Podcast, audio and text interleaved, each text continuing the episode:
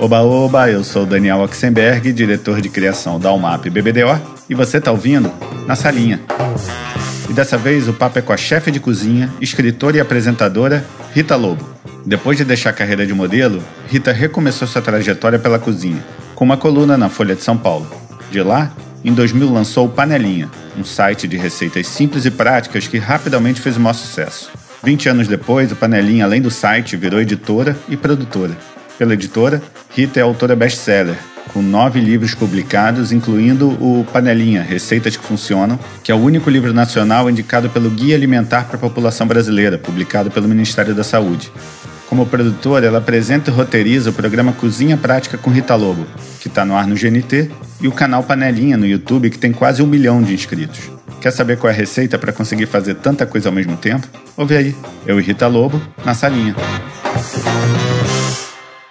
Rita, antes de tudo, obrigado por aceitar esse convite. E eu sempre começo o papo com as mesmas perguntas. Onde você nasceu e o que, que seus pais faziam? Eu nasci aqui em São Paulo e hum, a minha mãe é professora universitária. O meu pai, o meu pai, ele é um engenheiro que é matemático, que é, é, desse, é desse mundo aí. e Exatas. É, é, exatas, total mundo exatas. E você começou a trabalhar muito nova, né? Aos, eu não sei se antes disso você já tinha trabalhado, mas aos 15 anos você já era modelo. E numa carreira que, claro, tem muita viagem sozinha, muita tem que se virar sozinho, não tem muito jeito. Uhum. Foi dessa necessidade de se virar sozinha que você aprendeu a cozinhar ou teve vontade de aprender a cozinhar? Ou já veio de casa esse interesse? Não. Eu trabalhei na adolescência, assim, até fazer 18 anos como modelo, viajei bastante. Aliás, eu trabalhava para isso, porque eu adorava viajar. Até acho que depois cansei um pouco, sabe? Tudo que você faz muito, você cansa um pouco. Uhum. E quando eu fiz 18 anos, eu me dei conta de que eu não sabia cozinhar. Quer dizer, eu sabia que eu não sabia cozinhar, mas eu saquei que podia ser uma habilidade útil na vida adulta. É, a minha mãe é de uma geração que, assim, são mulheres que conseguiram se livrar das panelas da cozinha, né? Então, assim, a cozinha era um lugar que não era para a gente entrar. Pelo uhum. contrário, era para, assim, e, e, enfim, eles tinham condição ali de ter sempre em casa uma cozinheira, coisa e tal. Então, a mesa era um lugar muito importante. Uhum. A cozinha não era um lugar assim de convívio familiar, exceto aos domingos, quando minha mãe preparava uma gemada para o café da manhã, era um café da manhã mais demorado assim.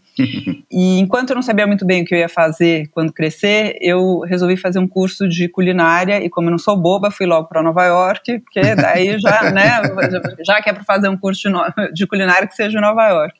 E aí eu descobri que aquela era a coisa mais legal que até aquele momento eu tinha aprendido na minha vida, assim. Eu fui simplesmente porque eu achava que era importante saber cozinhar, assim, achava uma coisa esquisita não, não ter relação com a cozinha e ter relação com comida, Entendi. né? Porque a mesa sempre foi muito importante em casa. Uhum. É, e fiquei um pouco é, obcecada por esse assunto, assim, tanto que mais de duas décadas depois, eu sigo tentando convencer todo mundo a cozinhar. Quer dizer, a minha motivação é exatamente a mesma há mais de duas décadas, né? É levar todo mundo para a cozinha.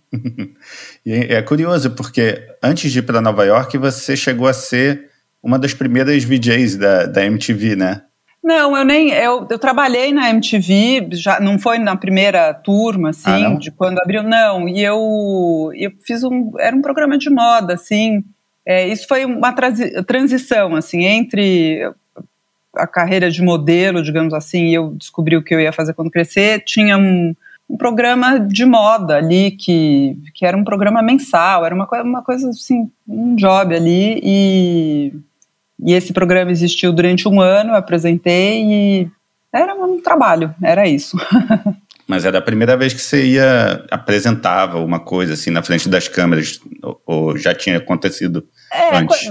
Não, era a primeira vez que eu ia apresentar um, um, um programa de TV, e mas quando você trabalha assim como modelo, você acaba tendo uma relação com câmera de alguma forma, né? Faz comercial, faz, né? Então não era um assunto, não era é, um, uma coisa muito esquisita para mim. Não era um, assim, uau, vamos ver o que, que é isso, né? Não Entendi. Era...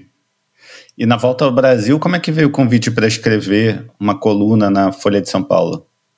Em 96, né, quando eu voltei, era uma coisa assim curiosa. Um alguém fazer gastronomia, não, é. não era uma coisa muito comum assim, né? E nem tinha o que tem tanto de escolas que tem, por exemplo, no Brasil, né? Hoje, hoje tem escolas incríveis. Na época não tinha. Como eu era assim, conhecida, né, ali. Então tinha uma coisa de, nossa, modelo que abandonou as, as passarelas e trocou pelas caçarolas, era um assunto. Não fizeram uma matéria comigo e no fim dessa matéria, a pessoa que estava editando ali a, o, a entrevista falou, me, me ligou e falou, ah, você não quer escrever assim na primeira pessoa e de repente você coloca uma receita, sei lá. Eu falei, ah, ótimo, vou fazer isso. E ficou simpático, assim, e, e aí no fim virou é, um convite para escrever a, uma coluna de receita na então revista da Folha, né, que nem existe mais. Uhum. E depois, enfim, daí eu segui escrevendo para o jornal um bom período, acho que uns quase uns três anos e descobri que eu achava muito legal escrever. Eu não escrevo, eu não sou rápida para escrever, eu escrevo é, lentamente quando eu estou fazendo os livros, né, que hoje são 11. Uhum. É, é, sempre um processo assim que a cabeça fica trabalhando. Você pode não estar tá escrevendo o texto, mas você está ali com um texto na cabeça e eu acho muito gostoso. Eu sou uma pessoa assim do das repetições, assim. Então, do, do, cozinhar, eu gosto ali de cortar cebola, cortar cebola e cortar cebola de novo e cortar cebola. e escrever tem um pouco isso, assim, se achar essas composições. E como eu, eu sou uma pessoa muito é, ligada no som, é, o, uhum. mesmo a, a, escrita, ela tem que ter um, tem que ter uma melodia bonita. Claro. Né? Então é uma coisa que eu fico muito ligada, assim, e, a, e, e as pessoas elas nem sabem, mas quando elas falam assim, nossa, quando eu leio os seus livros, eu ouço a sua voz. Isso é um grande elogio para mim. Claro que hoje em dia isso tem a ver também com a televisão, porque a pessoa de fato ouve a minha voz, né? Eu estava falando, estava me referindo a uma outra voz, mas é, eu comecei a escrever muito dez anos antes de começar a fazer televisão, né? Então hum. é, essa essa ligação assim com essa melodia, né? Assim, pessoas que me conheciam de alguma forma e, e escutavam essa voz nos livros, é, isso ou mesmo no blog, porque eu escrevi bastante blog, assim, bastante uhum. crônica. Isso ah, no século passado, não tô brincando, mas era, era 2006, eu acho, quando eu comecei a fazer blog, né? Foi o Panelinha, eu lancei em 2000, 2006, é, quer dizer, levou um tempo até existir blog, mas eu sou muito ligada, assim, no, no nessa melodia. Então, é, eu descobri também que, além de gostar de cozinhar, e mais, mais do que gostar de cozinhar, eu, eu gosto da, da autonomia que, que cozinhar dá para as pessoas, né? uhum. né? Deu para mim, assim, é uma sensação de liberdade, uma sensação de vitória, assim, é muito bom. E escrever tem tem uma coisa assim de prazer também, assim, e que não é uma coisa nada meu é fast. nem, nem, nem food, nem writing, nem nada, é tudo assim lento, né? É um processo lento, mas que é muito gostoso para mim. Os roteiros também, você, você que escreve os roteiros dos programas, tudo? Hoje em dia eu dirijo os, os, os roteiristas, mas é, nas primeiras temporadas, sim, eu escrevia e depois é, a gente foi formando equipe, então eu tenho, é, no momento, dois roteiristas que trabalham é, comigo, que são mais fixos assim, mas sim, a gente tem a nossa mesinha de, de fazer roteiro. E tem e é assim, leva muito tempo, né? É difícil para o roteirista chegar é, nessa voz. Então, eu estou sempre muito presente nos, nos roteiros. Bom, imagino que a maioria das pessoas que fazem um curso de, de gastronomia, de culinária, como você fez, tenha um sonho de virar chefe um dia de restaurante, né? E você chegou a ter o seu restaurante? É, eu, eu lancei o, o restaurante em, em 97 e em 99 veio essa, na verdade veio um convite assim, ah, você não quer fazer um site de gastronomia? Né, era o, o Matina Suzuki, que uh, era então presidente do, do portal IG, ele falou, ah, você não quer fazer um site de, de gastronomia, essa coisa assim, de restaurantes, coisa e tal? Eu falei, ah, Matinas, não, não quero. Mas se vocês estiverem interessados num site de receita, eu não sei muito bem o que é um site, mas receita eu sei e eu gostaria. então fui, fui estudar, mergulhei nesse assunto, isso era meados de, de 99, né? E em 2000, assim que eu lancei o Panelinha, foi muito bem. Uhum. Tanto de audiência, por parâmetros da época, uhum. e comercialmente também curiosamente, né? Porque você é muito jovem, você não vai se lembrar que a grande pergunta nos anos 2000 era assim, como é que se ganha dinheiro com internet? Essa era a grande, que assim, eu, eu ouvi essa pergunta assim de das pessoas mais variadas que você puder imaginar, né? E, é, e o Panelinha foi super bem de cara. E o restaurante, para responder a sua pergunta, nunca foi um sonho é, eu acabei precisando fazer ali, porque eu fui fazer um curso de culinária, gostei do assunto, tinha lá a, a coluna que, enfim, não dá para viver de escrever a coluna e eu precisava viver de alguma coisa, né? E aí eu resolvi fazer o restaurante, que era a coisa que eu achava mais Entendi.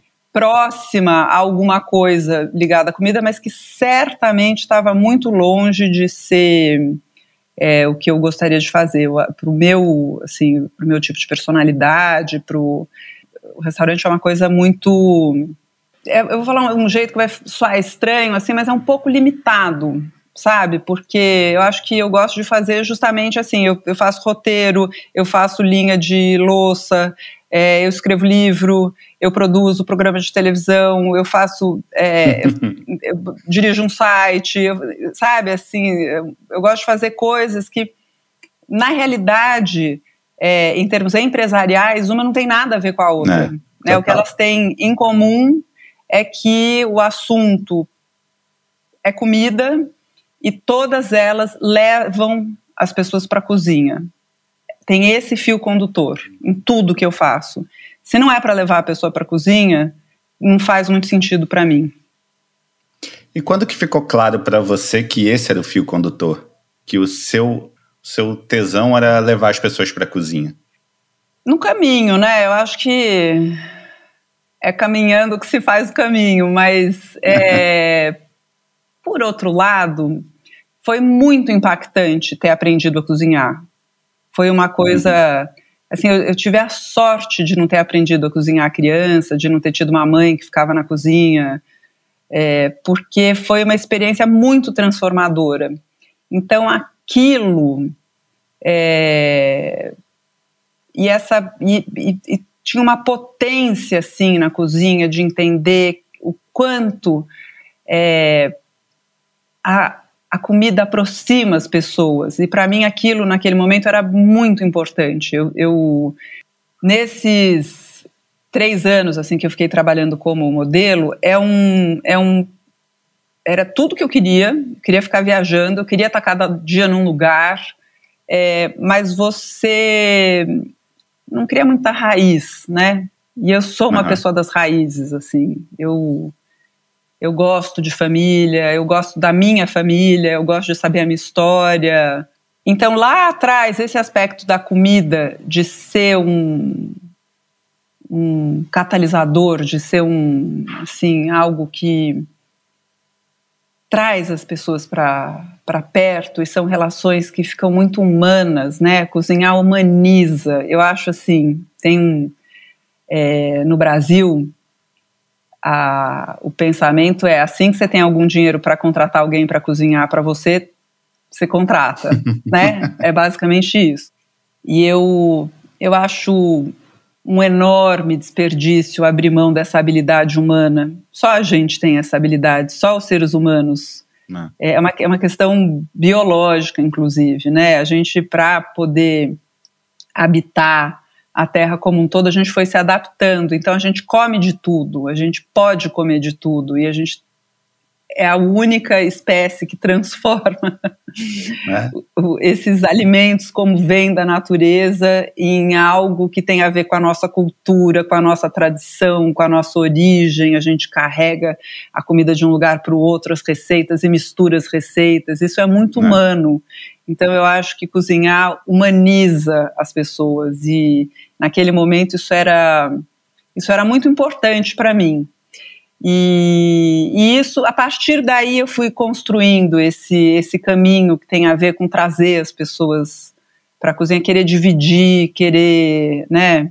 Tem aquela piadinha que você deve conhecer, que a, a sogra judaica tem sempre duas receitas, né? a certa para a filha e a com alguma coisa errada para a nora.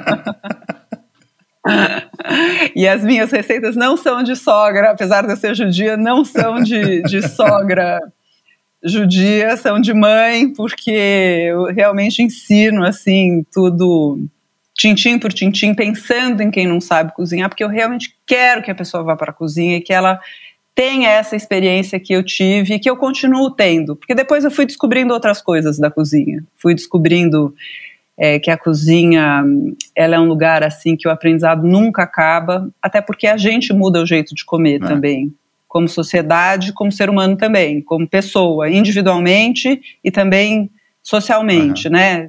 O seu prazer em cozinhar é claro, quando você fala de cozinha, você já se ilumina, assim, você já fala com muito prazer. Mas e o prazer de ensinar? Como, como que você aprendeu a ensinar? Porque também precisa ter um talento, né? É, eu sou bem didática, né? Isso eu acho que eu herdei. É, eu tenho o pai do meu pai foi fundador da Escola Paulista de Medicina. Uhum. O meu pai deu aula também, deu aula de matemática muitos anos. A minha mãe é professora. Os meus dois irmãos dão aula, um de arquitetura, o outro de medicina. Então eu realmente acho que está tá no, DNA tá, no, tá, no, tá no sangue, assim, né? A gente gosta e eu acho que a grande, a característica mais legal do professor é essa vontade de ficar descobrindo coisas novas e passar para frente imediatamente. A gente não quer guardar para gente, a gente quer que o outro é, quer dividir. Acho que isso é o, é o mal do professor. então, eu acho que eu tenho isso. Eu adoro ensinar. Eu todos, todo, em todas as plataformas, assim, na TV, no site, na escola, né? Eu tenho uma escola com Senac, escola panelinha, nos livros, né? Cada plataforma tem o seu jeito, né? Na televisão você precisa ter exagerar um pouquinho no entretenimento, na internet você exagera um pouquinho no serviço, no livro é a experiência começo, meio e fim. A escola, a escola é um, é um recorte, é aprofundar, organizar o conhecimento para que a pessoa se transforme no processo, né? Você leva, você dá a mão para a pessoa e no curso ela entra de um jeito, ela sai de outro, né? Uhum. Diferente do, da TV, que você você está ali para se divertir, para passar o tempo, para não pensar no que está acontecendo no país, né? Uma outra uhum. coisa. Então, cada plataforma tem um, uma forma, né? De, mesmo que o conteúdo seja muito parecido. E você, quando começou o Panelinha, a ideia era uma continuação da coluna que você tinha na Folha ou já, já tinha essa proposta que tem hoje? Ele não era tão rico quanto é hoje, assim, né? Claro. Ele era um site de receitas, isso continua sendo majoritariamente, se for ver o número de páginas, tem, tem muita receita. Ali, como eu estava num momento dessa vontade, assim, de dividir o prazer pela cozinha, era tudo pelo prazer. Então, quando eu lancei o Panelinha, tinha muita sopa thai, curry indiano, tinha umas coisas mais diferentosas, né? E foi bem, mas eu, eu olha, se eu tive algum sucesso na vida, é porque eu ouço o que o público está falando. Eu não faço o que o público está pedindo, eu ouço o que o público está falando. Se eu fosse fazer, eu estaria fazendo receita sem glúten, antes eu ia fazer cupcakes, antes eu ia fazer light, antes eu ia fazer receita diet, entendeu? Não tem, tem, uma, tem uma linha ali do que eu acredito, mas eu presto muito atenção. Eu uso o que as pessoas estão falando para analisar e melhorar, digamos assim, o, o conteúdo.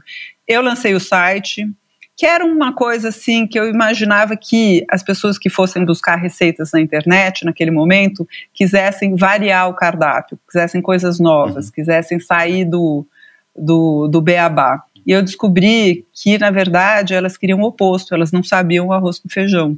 Então a gente colocou o site no ar e naquela época a comunicação era basicamente tinha um fórum, né, assim que a gente chamava de Rita responde, é, que as pessoas iam conversando ali de vez em quando eu entrava também e muito e-mail, assim e-mails que eu tenho e-mails que você assim não é possível que a pessoa está me contando isso. A pessoa conta assim é o sonho, é o sonho do pesquisador, porque assim, a pessoa conta a vida, conta ali da casa, dos hábitos, de quem gosta de comer o quê, o, o marido, o filho, ou a mulher, o, enfim, tem, é super interessante. Uhum. E naquela época mais ainda, né, mais começo da internet no Brasil. E as pessoas começaram a me contar assim: nossa, eu adorei essa sopa, tá? Eu lembrei que uma vez eu tomei em Nova York essa sopa, mas na verdade eu acabei de mudar de casa e, putz, eu não sei fazer arroz. Eu fui fazer arroz, queimou, o fundo ficou todo queimado, ficou empapado, grudou. Joguei a panela fora, morro de medo de panela de pressão. Eu vi ali que a minha mãe fazia o feijão na panela de pressão, não tenho ideia. Falei, opa, então, peraí, vamos dar 10 passos para trás. Assim como eu precisei aprender, é. as pessoas precisam aprender também. E isso foi bem rápido, na verdade, assim, que eu fui entendendo, opa, vamos olhar para isso, para ensinar a pessoa a cozinhar. E aí, a internet foi maravilhosa para mim, porque na coluna, uma coluna, ela tem a ver, o nome, né, a coluna, ela tem a ver com o espaço que você tem ali no jornal. Uhum. Portanto, você tem que usar aquele espaço para contar o que você quiser. Uhum. E às vezes na receita você tem que dar uma sintetizada num ponto que ela fica assim muito para quem já cozinha. Entendi. E no site eu não tinha limite de caracteres. É. Então eu podia contar numa panela média em fogo alto, aqueça por tanto tempo, regue com azeite é. e assim, dá para explicar tintim por tintim. E acho que com isso eu acabei criando um método, né, que a gente fala que é o método panelinha, que, e por isso que as receitas funcionam, porque a gente testa, explica, e testa não, todo mundo que trabalha comigo ali na cozinha é formado, a gente sabe fazer qualquer coisa dar certo. Não é bem por isso que a gente testa a receita, a gente testa para prestar muito atenção onde a pessoa vai ter dúvida, como que a gente explica de um jeito que todo mundo consiga fazer? Será que tem uma etapa que dá para simplificar? Será que dá para parar, interromper essa etapa e deixar esse pré-preparo pronto para o dia seguinte para a pessoa não ter que cozinhar do zero?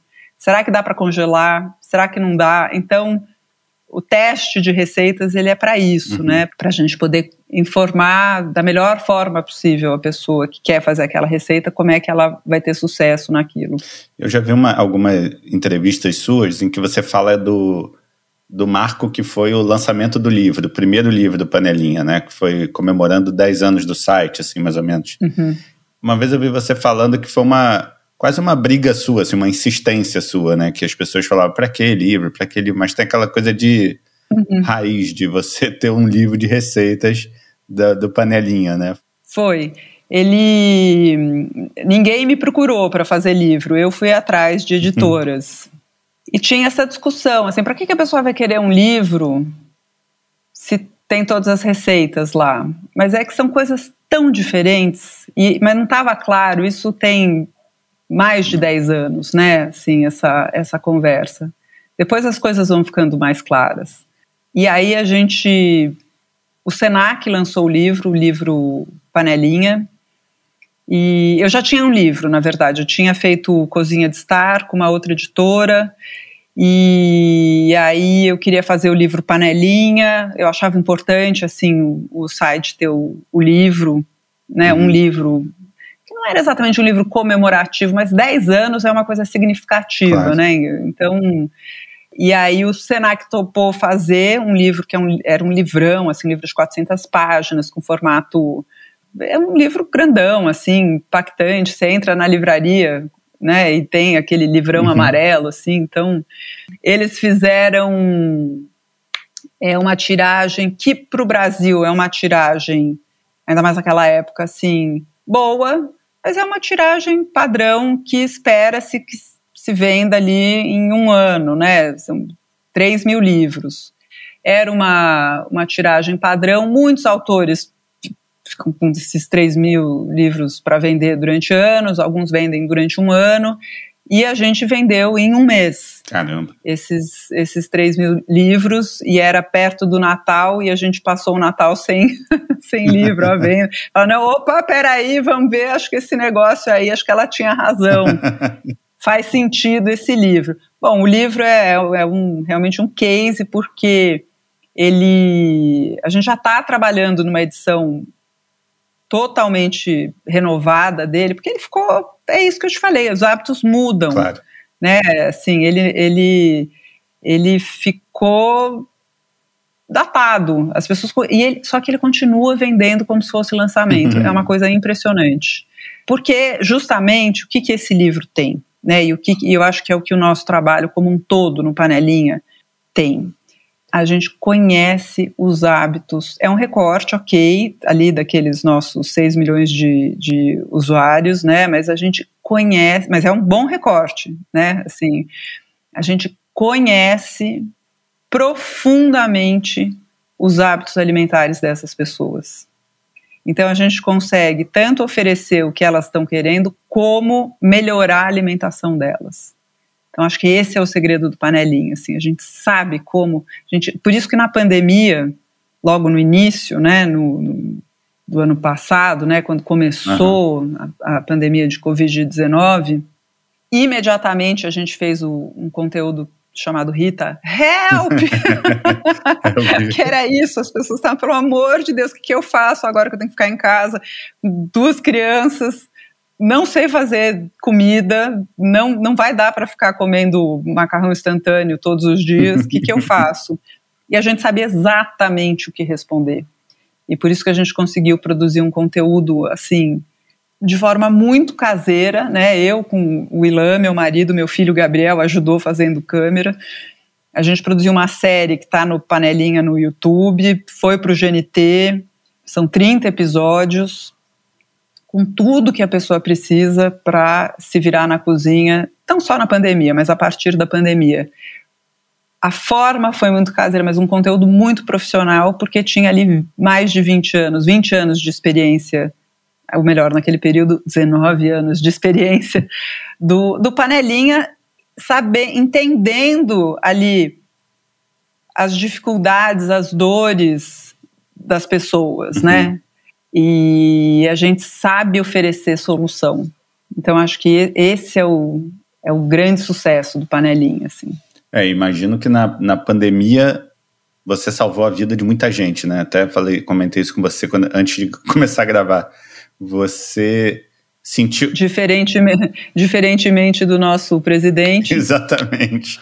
Salvou a vida, salvou casamentos, enfim, salvou famílias. Casa, casamento, casamento a gente já não garante, né? O que teve de gente que separou, porque as coisas ficaram muito evidentes também, né? É muito curioso isso, né? Então, há muitos anos a gente fala muito assim que alimentação não é assunto de dona de casa, é da casa, é responsabilidade dos adultos e os adolescentes podem participar e as crianças podem ser ensinadas, né? E uhum. de repente, né, vem essa pandemia e as mulheres ficaram super sobrecarregadas porque continuaram trabalhando com os filhos em casa. Uhum. E claro, tem um monte de família legal que todo mundo ali se ajudou, mas também tem um monte de família que ficou evidente ali que zero companheirismo, né?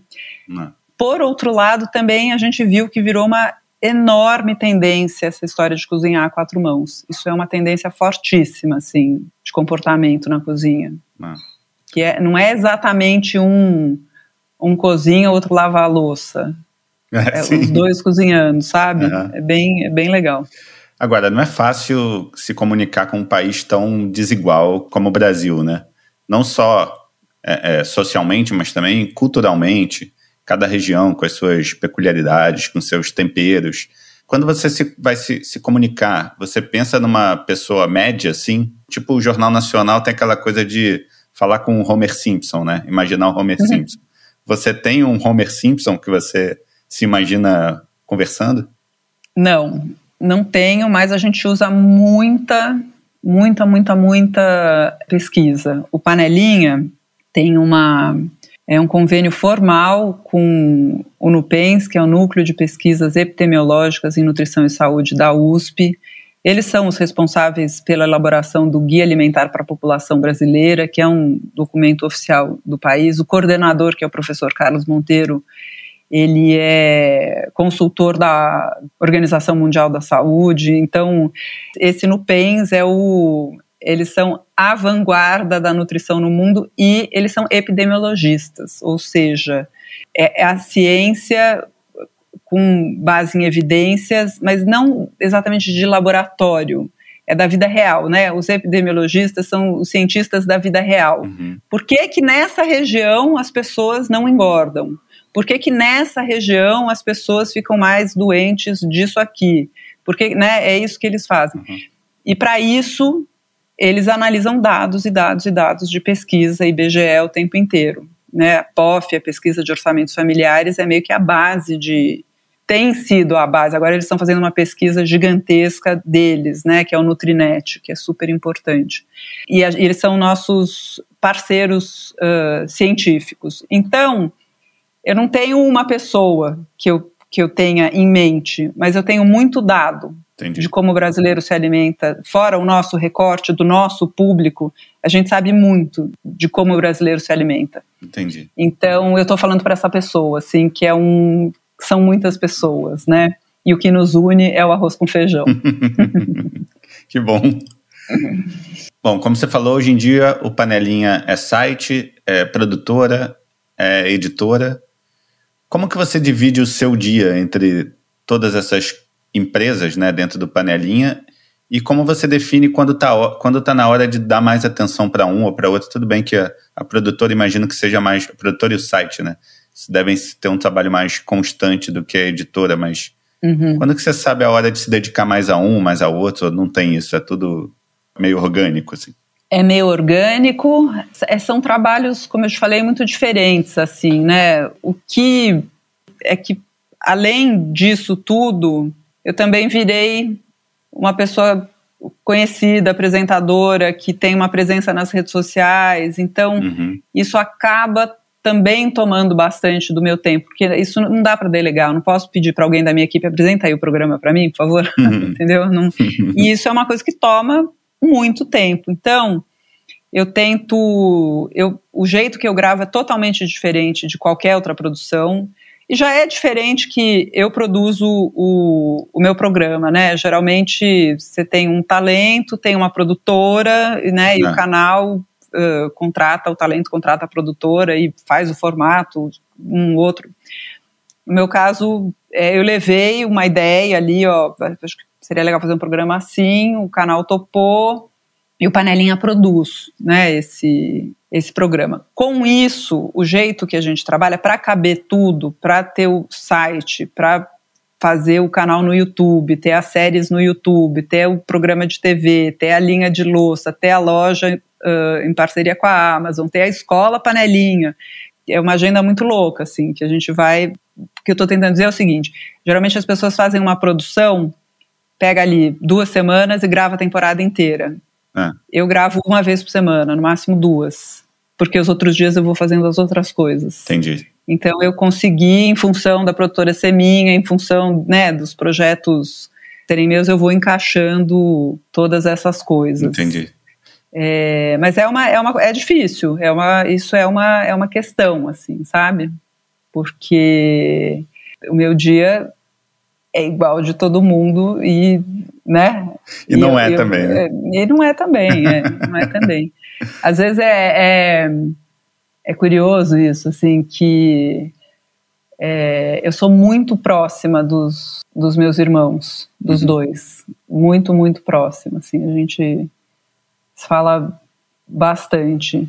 Mas às vezes tem uma coisa assim, tá, então quando, quando a gente vai se ver? Quer dizer, não estou nem falando de pandemia, estou falando, né? Sim, quando sim. a gente vai se ver? Ah, que tal dia tal, tal hora? Você falando sério, daqui a duas semanas, num sábado à tarde? sério? é. é meio ridículo, né? Mas é, enfim, é isso. eu, eu, vejo Panelinha com. Acho que criou um universo muito rico, assim, né? Parece meio um. É, é tipo um Star Wars, assim, que criou um universo próprio e dentro desse universo pode fazer o que quiser, experimentar novos formatos, né? Tem programa de entrevista, tem você fazendo as suas coisas aí na sua casa, tem as minisséries no YouTube, tem o podcast, tem a escola, tudo dentro desse mesmo fio condutor que você falou que é levar as pessoas para a cozinha. Uhum. Como é o processo de criação desses formatos? Vem uma ideia do nada, vocês param para pensar, não, precisamos pensar em coisa nova porque está ficando muito repetitivo. Vamos sentar aqui e vamos ver qual é, o, qual é a oportunidade que a gente tem. Aí entra aquilo que eu te falei de que eu ouço muito as pessoas, assim, eu ouço que elas, o que elas estão me dizendo e principalmente o que elas não estão me dizendo. Então, por exemplo, a gente e o, o objetivo é sempre levar as pessoas para a cozinha, uhum. né? É. Em todos os projetos. Então, a gente percebeu, por exemplo, em um determinado momento, que com quem já está na cozinha e quer variar ali o cardápio, melhorar a alimentação, a gente já tem esse público. Mas tem um público que a gente não tem mas eles oferecem janelas de oportunidade para entrarem na cozinha. Uhum. Um, quem tem filho pequeno, bebê recém-nascido. Quando você tem um primeiro filho ou um filho, é, você, sei lá, um casal sai para jantar quase toda noite, é, fim de semana vai na casa dos pais, sai com os amigos, uhum. só recebe os amigos para fazer um risotinho, pede delivery, etc e tal, é, a pessoa não se dá conta quando o bebê fizer seis meses vai ter que ter comida. Todos os dias, em todas as refeições, em casa e comida de verdade. Não. É. Então, esse é um momento maravilhoso para você virar para a pessoa e contar para ela que comida de bebê não é papinha é PFinho, aquela ideia de que você joga lá, você sabe, você chuchu, mandioquinha, carne, não sei o que, bate no liquidificador. É uma geração de crianças que precisavam fazer fono porque não tinha musculatura maxilar, porque não aprendeu a mastigar desde cedo, entendeu? Caramba. Então é uma, assim, é, é uma oportunidade linda de falar para a pessoa o que você vai cozinhar. Não tem que cozinhar uma coisa para o bebê e para os pais oferecer lasanha congelada, entendeu? Você tem é uma comida só que nesse período de introdução alimentar, que é essa fase entre a amamentação e quando o bebê vai, vai comer exatamente a mesma comida que os pais, esse período de introdução alimentar, você só precisa diminuir o sal e adequar a textura no prato da criança, mas a comida é a mesma. É arroz, feijão, todas as hortaliças, que são os legumes e verduras que vêm da horta, todas, né? Abobrinha, selga, é, berinjela, beterraba, chuchu, cenoura, cebola, e nós estamos no C ainda. Então a gente tem um, um monte de, de, de, legumes e verduras que devem fazer parte do cardápio do bebê e dos pais, e que podem ser refogados, assados, grelhados. Então, nesse momento a gente aproveita que a pessoa descobre que ela vai ter que ter comida em casa e fala, ó, oh, entra na cozinha, vai ser a mesma comida e você vai resolver ali, você vai ver que faz muito sentido a dieta brasileira, essa uhum. baseada em arroz, feijão, hortaliças e um pedaço de carne para quem come. Aí você tem uma dieta absolutamente equilibrada, você tem quatro dos cinco grupos de alimentos que você precisa e só falta um, que é a fruta, que pode ser a sobremesa. Então esse é um. Maravilha. Então, o que, que a gente faz? Peraí, quais são os outros? Putz, o cara que mora sozinho, ele tem uma hora que ele vê que ele está gastando muito, que a alimentação dele não está boa. Será que a gente não pode falar para ele? Você não precisa cozinhar todos os dias. Quer dizer, coitado, na pandemia ele precisou, mas é, antes, né? Você não precisa cozinhar todos os dias, mas se você garantir ali um café da manhã que você exclui os ultraprocessados, que é o maior lugar de pegadinha de ultraprocessado, é o café da manhã, você prepara um café da manhã legal, depois você começa a preparar um, um jantar mais legalzinho, e aí você. Então tem esse lugar? Tem esse lugar. E os casais, hein? Vamos pegar o, o recém-casado e, e, logo do começo já botar as regras que os dois vão, vão cozinhar juntos? Vamos. Então aqui a gente tem três perfis que a gente acredita que ofereçam essa janela de oportunidade para a gente conseguir levar essas pessoas para a cozinha. Uhum. Maravilha. O que, que a gente pode fazer? A gente pode fazer guias, que são livros, séries no YouTube e páginas no, no site. Então, esse é um projeto, por exemplo. Parte daí, parte do entendimento, é, olhando para as pessoas, né? Uhum, uhum. Ou então, vou te dar um outro exemplo de. Aí, esses livros são é, Comida de Bebê, Só para Um e Cozinha Quatro Mãos. São quatro livros de uma série que se chama Já para Cozinha, que tem esses livros e tem também as séries no YouTube, tem um monte de receita no site. E tudo nosso é assim, tá em, tá em todos os lugares. Outro exemplo, uh, quando a gente começou há uns seis, sete anos, são sete anos o nosso trabalho com o Nupens, caiu uma ficha que o grande, assim, qual é o problema da alimentação do brasileiro hoje? Qual é o problema? Bom, o brasileiro está trocando comida de verdade por ultraprocessado. Verdade. Isso, é, isso impacta uhum. loucamente na saúde pública, no, nos índices de saúde, enfim. É, mas o que, que a gente faz? Como que melhora? Como que faz para melhorar? Inclui mais hortaliças. É isso, porque quando você inclui mais hortaliças, você se alimenta melhor, você come menos ultraprocessado, você come mais comida de verdade, você ganha mais habilidades na cozinha, você até diminui o consumo de carne, que é outra coisa que o brasileiro come muita carne, né? Putz, então a gente precisa falar, uhum. ensinar as pessoas a cozinhar os legumes. Sim, a gente precisa fazer isso. Então, Assim nasceu um projeto que chama-se O que tem na geladeira. É livro, é série no YouTube, tem um monte de receita no site. é, esse livro a gente pegou, fez uma pesquisa quais são os 30, as 30 hortaliças mais comuns no Brasil inteiro. Para cada uma, a gente vai ensinar cinco receitas. Beleza? Esse é o projeto? Esse é o projeto. Vamos lá. No uh, processo, quando eu tinha que brifar a minha equipe, o que, que, o que, que elas tinham que testar, o que, que, é, que, que elas tinham que fazer, eu saquei, eu descobri o meu processo de criação, que é o seguinte: eu olho para um alimento, eu não fico pensando quais são os nutrientes, quantas calorias tem, qual é a composição nutricional, eu não penso em nada disso, eu penso assim: como que dá para cortar? É em rodela, é em cubo, é em fita? em tira. Como que dá para cozinhar? É assado, é grelhado, é braseado? É cru? E quais são as combinações de sabor tradicionais? Como as culturas tradicionalmente combinam esse alimento? Com que outros alimentos? Com que temperos? Com que ervas? Com que especiarias? E se a gente bagunçar tudo e pensar em outras combinações, outros cortes e outras métodos de cozimento. Assim, por exemplo, nasceu uma receita que é rabanete assado com balsâmico e nozes. Oh. Que é um sucesso, que é uma coisa espetacular. Porque daí, a partir disso, como eu entendi, eu falei para as meninas, eu falei assim, olha, cada, cada um dos legumes, o que você já sabe que dá certo, beleza, põe na caixinha ali, deixa. Uhum. Agora, pensa o que você nunca fez, ou que corte pode ser diferente, como é que a gente bagunça isso? E daí saíram receitas incríveis que formam esse livro, que chama O que tem na geladeira, e que tem ali 200 receitas para estimular as pessoas a consumir mais é, hortaliças.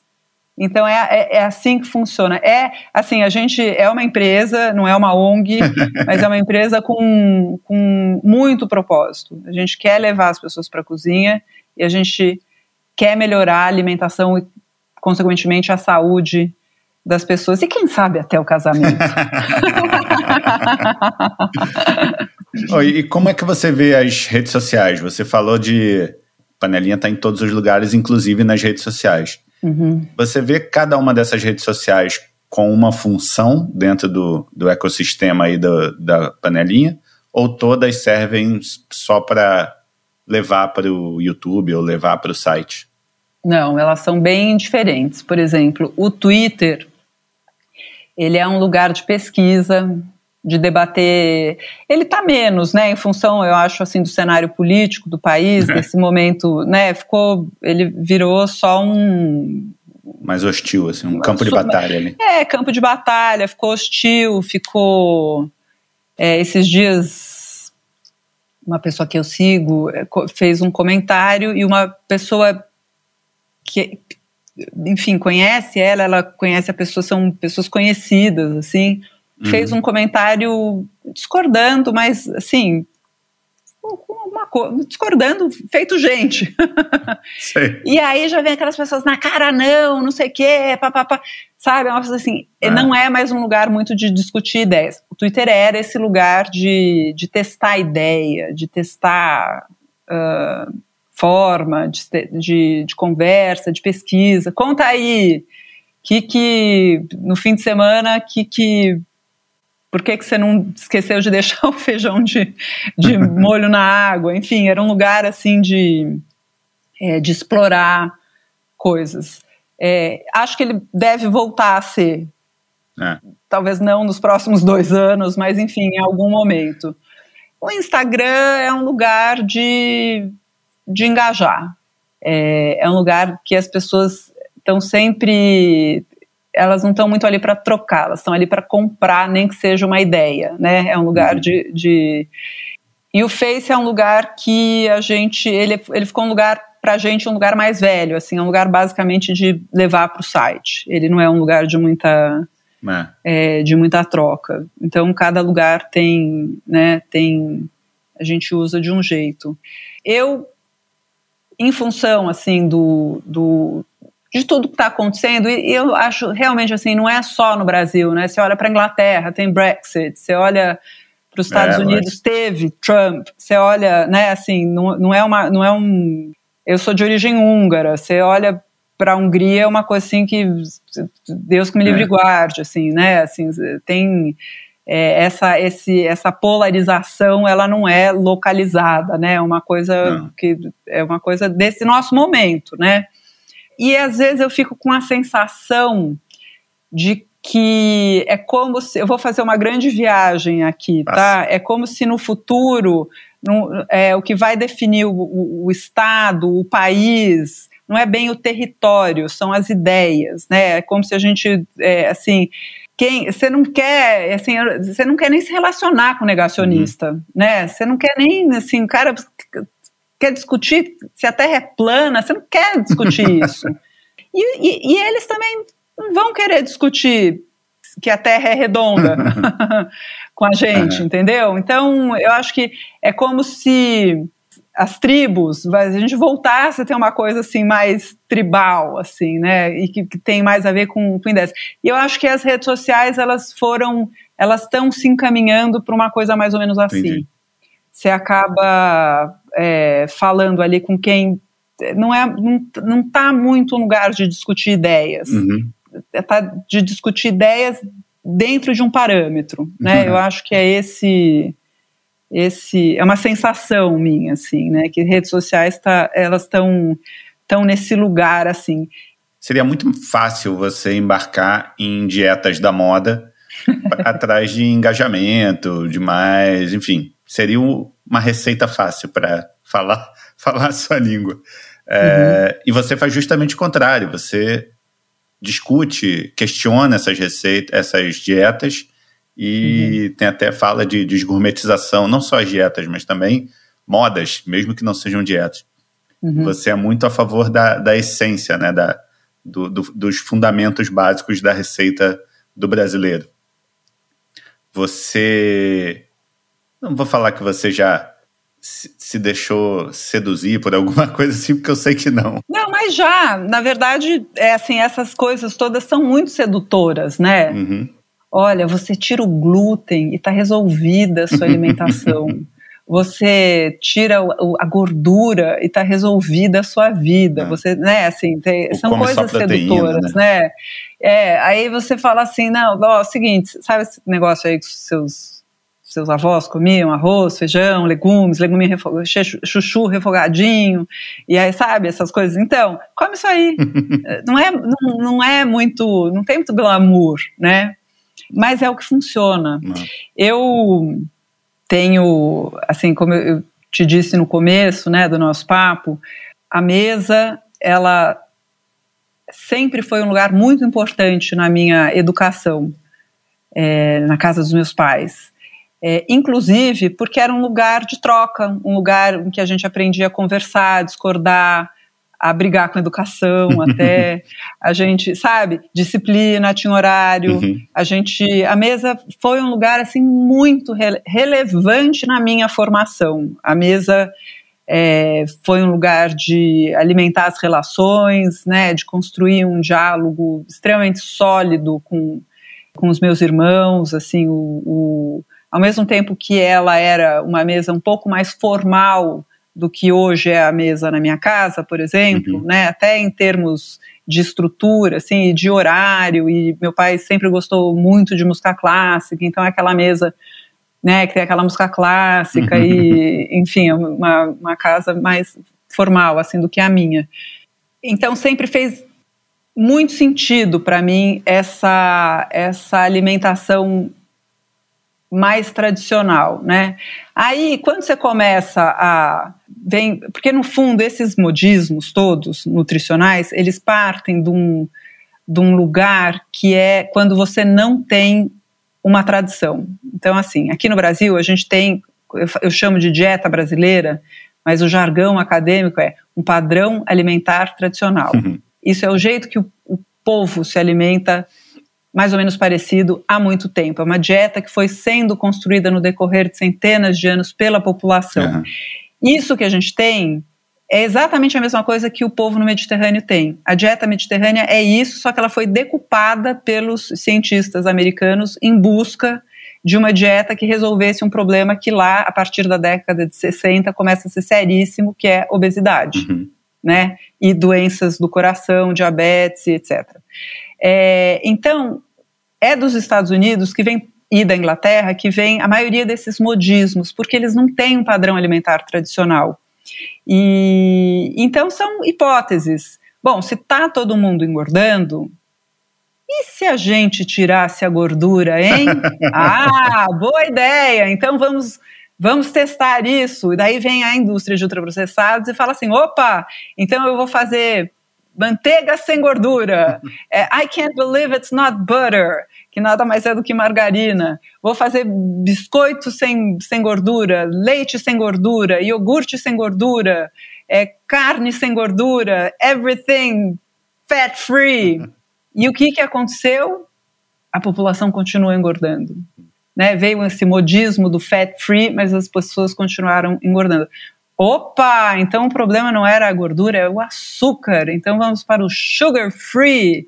E vem a onda dos adoçantes. Assim, a geração dos, das nossas mães, todas tomavam, trocaram açúcar por adoçante no cafezinho. Todas, sem precisar, inclusive. Uhum.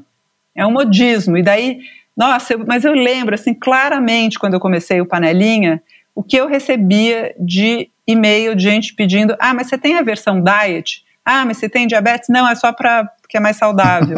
não é mais saudável. Não é mais saudável, entendeu? Agora, é claro que a gente é bombardeado por essa ideia de uma alimentação funcional, que você escolhe os alimentos a partir da função. Hum. Assim, você vai comer pão integral porque é mais saudável, você vai comer arroz integral porque é mais saudável. Não é, tá? Não é? não, não é. é o ideal é. A, o, sabe o que, é o mais saudável de tudo? Ah. É a variação. É um dia você come arroz branco, no outro integral, no outro você come batata, no outro você come mandioquinha, né? Desse grupo dos cereais, raízes, raízes e tubérculos que tem uma, uma função nutricional parecida, você vai, vai variando. Essa é a ideia da alimentação saudável, Legal. é variar. Não sabia. E aí, é claro que é muito sedutor em algum momento. Você fala assim, puxa, então eu vou, vou comer tudo integral eu vou comer tudo é, mais verde, eu vou comer tudo, né? Assim, essa ideia de você é, escolher o, o, alimento pela função. Mas a verdade é que a gente não precisa. A gente tem, assim, a população inteira no decorrer de centenas de anos fazendo esses testes para a gente e a gente chegou numa fórmula que é o PF, o PF tradicional, uhum. Que é arroz, feijão, duas hortaliças e um pedaço de carne para quem come. Pô, isso é uma, isso, isso é uma dieta. Você não precisa pensar em qual nutriente que você vai escolher, você não precisa tirar glúten, você não precisa, a não ser, claro, que você tenha alguma indicação médica e aí você vai procurar um, um profissional da saúde que vai te orientar a claro. adequar a sua alimentação. Mas estou falando de pessoas saudáveis, né? Mas esses, assim, os modismos nutricionais é muito difícil você em algum momento não cair em alguma coisa. É você é bombardeado com esse tipo de informação, porque esse tipo de informação é sedutora e vende, vende produto, entendeu? Quanto aos modismos é, gastronômicos, digamos assim, eles impactam menos no meu trabalho, porque o que a gente faz, os nutricionais impactam muito, tá? Porque as pessoas ficam assim, ah, você tem receita low carb, você tem receita receitinha fit, receitinha não sei é, o que. Tem que né? deseducar gente, as pessoas, né?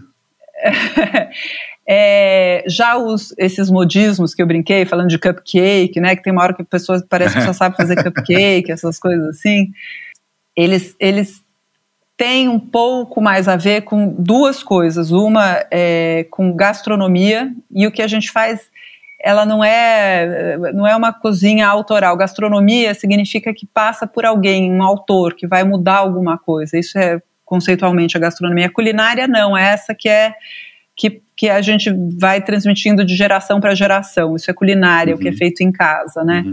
E a gastronomia geralmente é alguma coisa que, que, você vai vender aquela comida, né? E, o, e, o, e a culinária é, o, é o, ali o seu alimento do dia a dia que você faz. Enfim.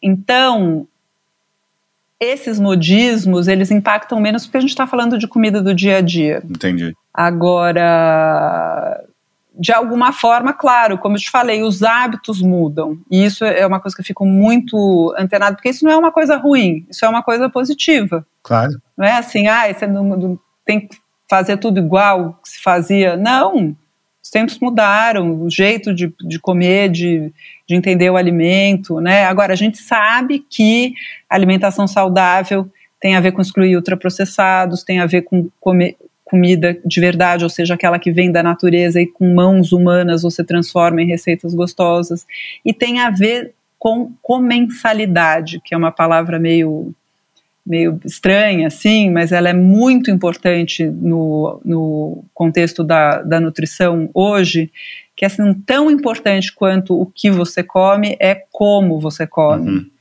É prestando atenção. E isso a comida brasileira é maravilhosa. Você não consegue sair andando na rua com um prato de arroz e feijão e comendo, como você consegue com um hambúrguer. Você não consegue levar os filhos para a escola com um milkshake no carro e um, comendo um sei lá o que, um nuggets, não. né? Você não consegue fazer isso com.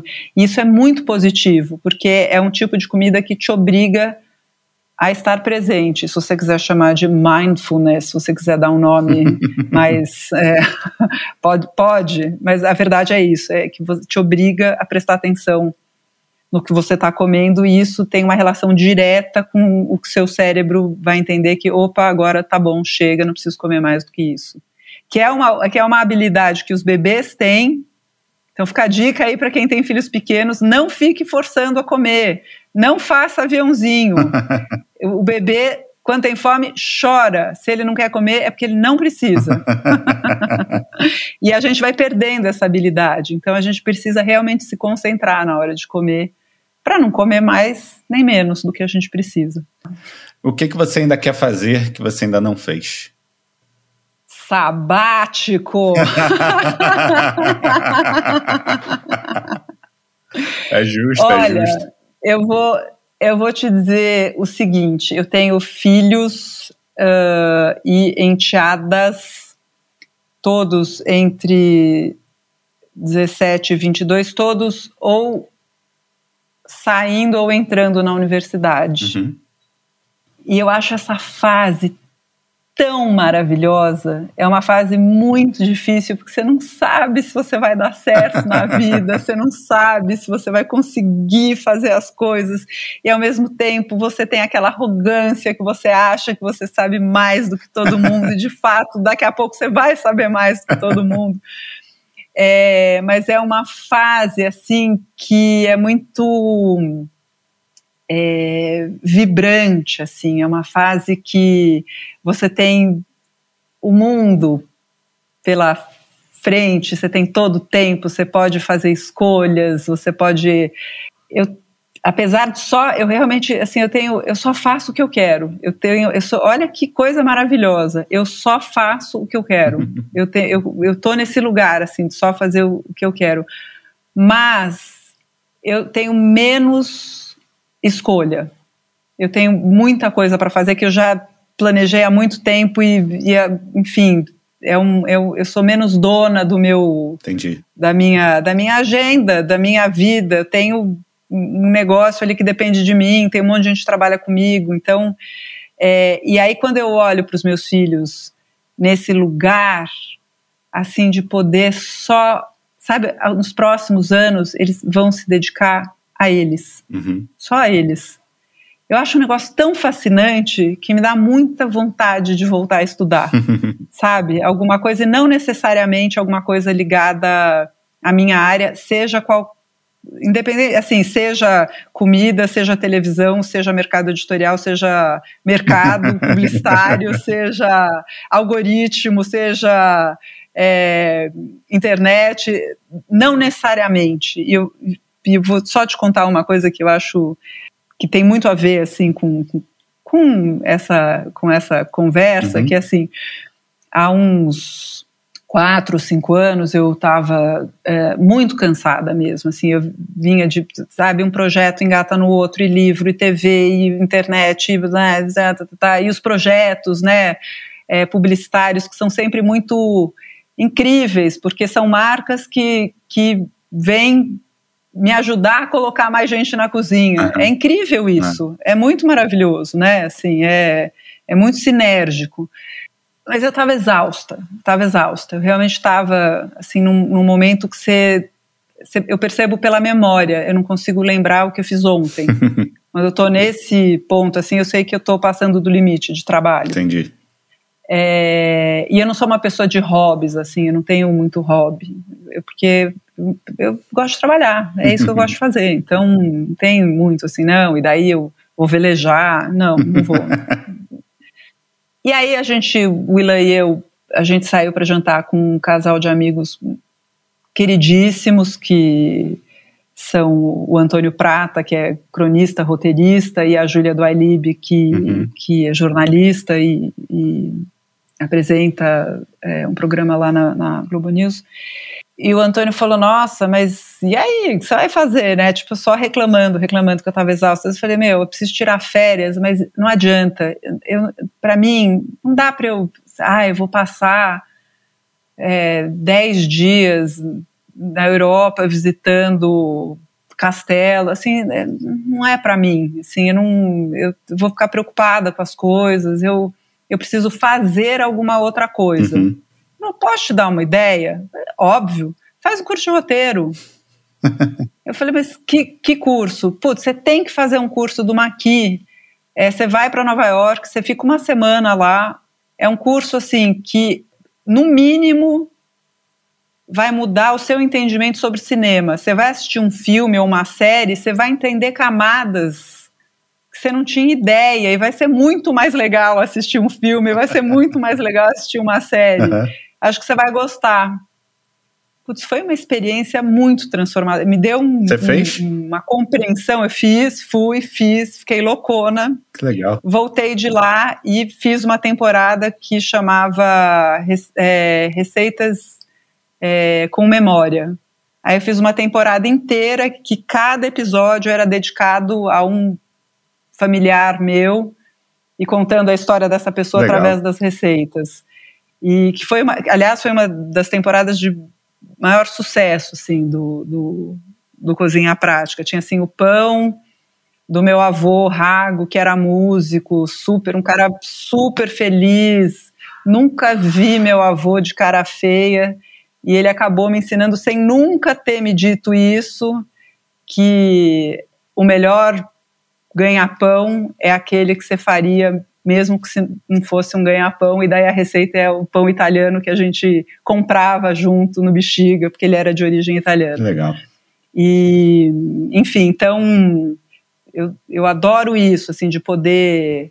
É, o que eu não fiz ainda e que eu gostaria de fazer, é, não é exatamente um sabático, mas poder me dedicar a alguma outra coisa só para para rever o mundo ah. com, com outro olhar. E né? depois né? trazer para o seu universo, para o seu Star Wars aí. Afinal, eu tenho alma de professora. Tudo que a gente aprende, a gente quer passar para as pessoas. e para terminar, a última pergunta: se você encontrasse a pequena Rita lá atrás, pequenininha, que conselho você daria para ela? Pode errar mais. Pode errar. Fica tranquila, pode errar mais. É, é, é, duro isso quando você vê nos seus filhos uma característica sua, assim, eu sou... Eu, eu não me considero assim, uma pessoa competitiva, mas eu sou crica, eu, sabe, assim, Sim. aquela pessoa que quer fazer tudo muito certo, assim, muito direitinho, e cansa, né? Sensacional. Muito bom, Rita. Obrigado, obrigado pelo tempo aí. Eu adorei o papo, Daniel. Foi surpreendente. Legal. Valeu, valeu até como sessão de terapia. e fim de papo. Eu muito obrigado a Rita pelo tempo e pelo papo. A todo o pessoal da Pante Áudio, como sempre. E como esse episódio foi gravado direto dos nossos estúdios do Rio de Janeiro, também conhecido como a Casa dos Meus Pais, um agradecimento especial para minha mãe e para meu pai, Sônia Zeca, que não perdem um episódio. Se você curtiu, espalhe falando bem. Se não curtiu, espalhe falando mal. Até o próximo. Valeu. Tagzint.